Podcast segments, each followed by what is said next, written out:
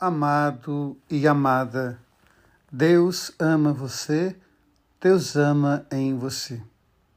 Muito bonito quando a gente percebe o cuidado, o carinho que a igreja tem com a palavra de Deus.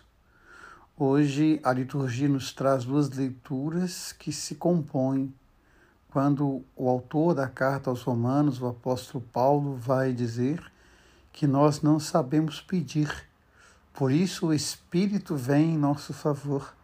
Ele intercede em nosso favor com gemidos. Na verdade, nós não sabemos. Na verdade, nós precisamos o tempo todo da graça e da presença de Deus em nós. Porque sem Deus nós estamos realmente perdidos. Não sabemos a direção, não sabemos sequer o alvo que nós devemos atingir. E quando nós olhamos o Evangelho, a pergunta que é feita a Jesus, ele é muito, mas muito minuciosa. É verdade, Senhor, que são poucos os que se salvam. Eu quero prestar bastante atenção nessa expressão se. É verdade que são poucos os que se salvam. Eu acredito que, na verdade, nenhum se salva. Todos nós só somos salvos por causa de Jesus. E ele vai dizer isso de uma forma muito clara. Fazei todo o esforço para entrar pela porta estreita. Quando nós olhamos o Evangelho de João, no capítulo 10, no versículo 9, nós vamos encontrar essa expressão de Jesus: Eu sou a porta pela qual vocês podem entrar.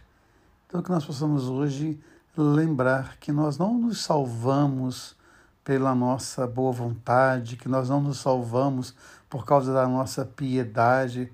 Aquele que nos salva é Jesus.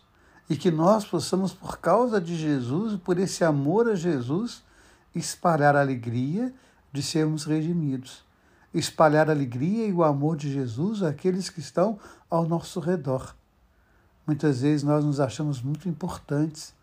Os religiosos, então, têm essa mania de julgar os outros. Você não vai para o céu, você não vai por isso, você não vai por aquilo, como se eu fosse a porta, como se eu fosse a tramela, como se eu pudesse fechar ou abrir qualquer coisa.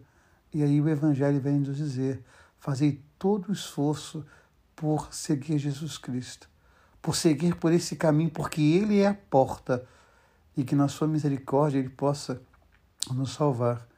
Mas essa misericórdia que se estende a todos e não apenas a mim. Eu não sou dono da misericórdia.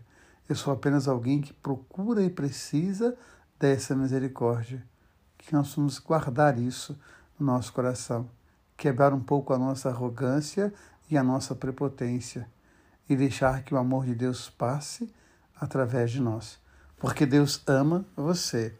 Deus ama em você. Amém.